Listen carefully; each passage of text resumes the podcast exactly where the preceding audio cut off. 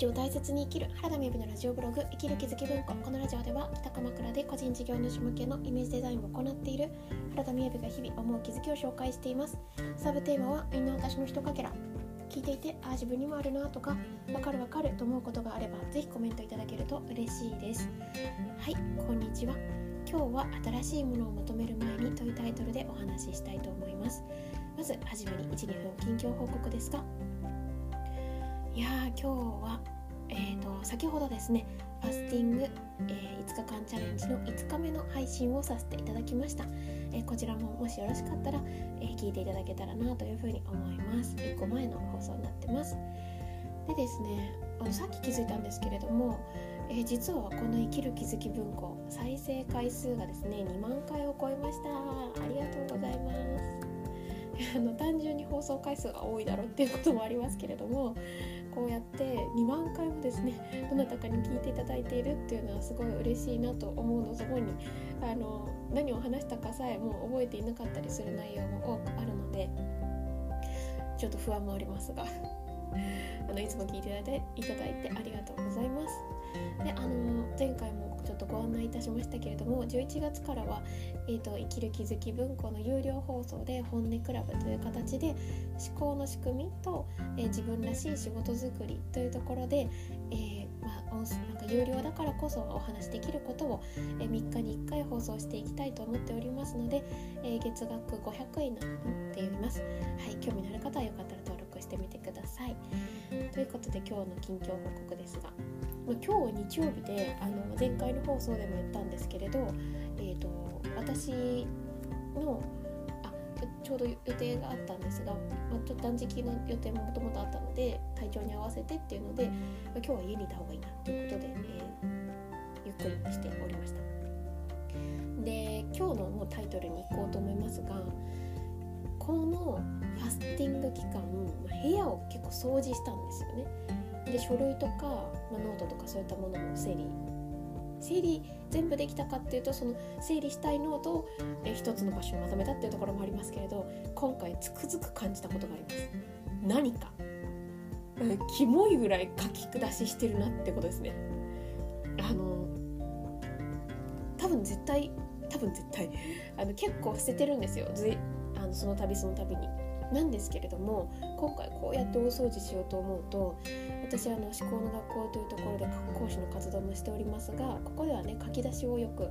えー、おすすめしています。というかベースが書き出しなんですね。でこの自分が思っていること自分が感じていることっていうのをしっかり言葉にして書き出すことで自分が何を思っているのかっていうのをつかむことができるというところから、ま、書き出しているんですけれどもこの量が莫大。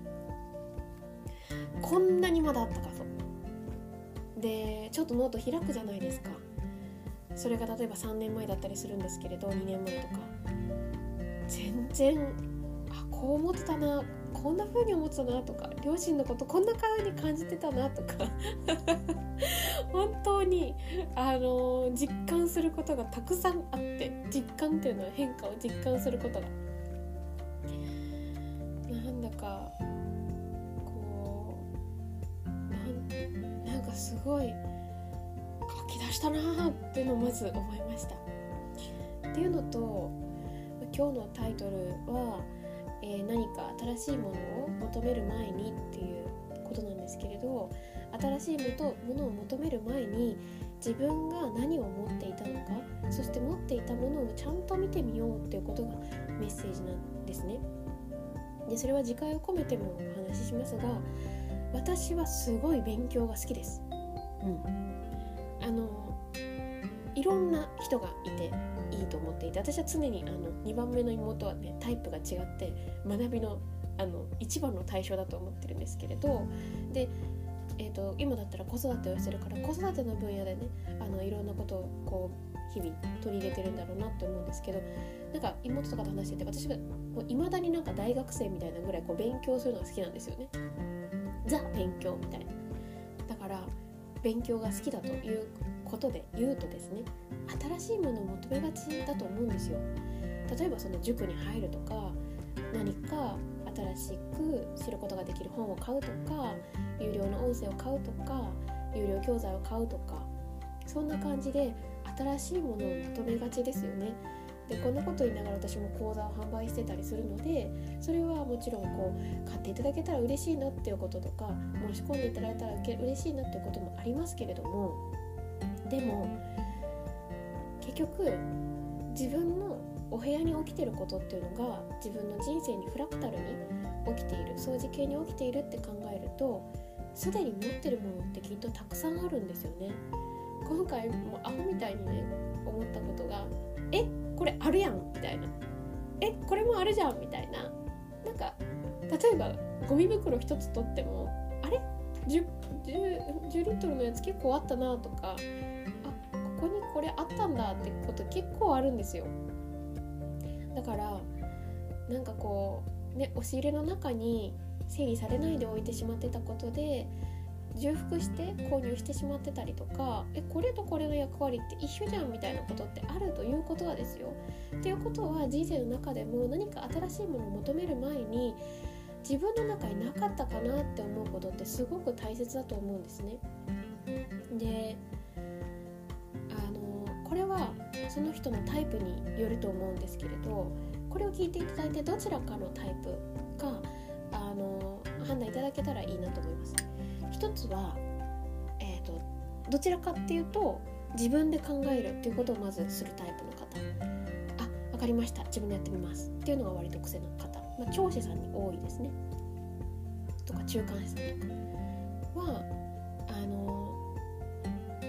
そのその方への何て言うのか変わっていくメッセージとしては率直にハードルを低めて率直に自分で考えてみるよりも先にどんなことを聞きたいのかっていうのを言葉にしてみるとか相手に聞いてみるっていうのはすごく大切なんですよね。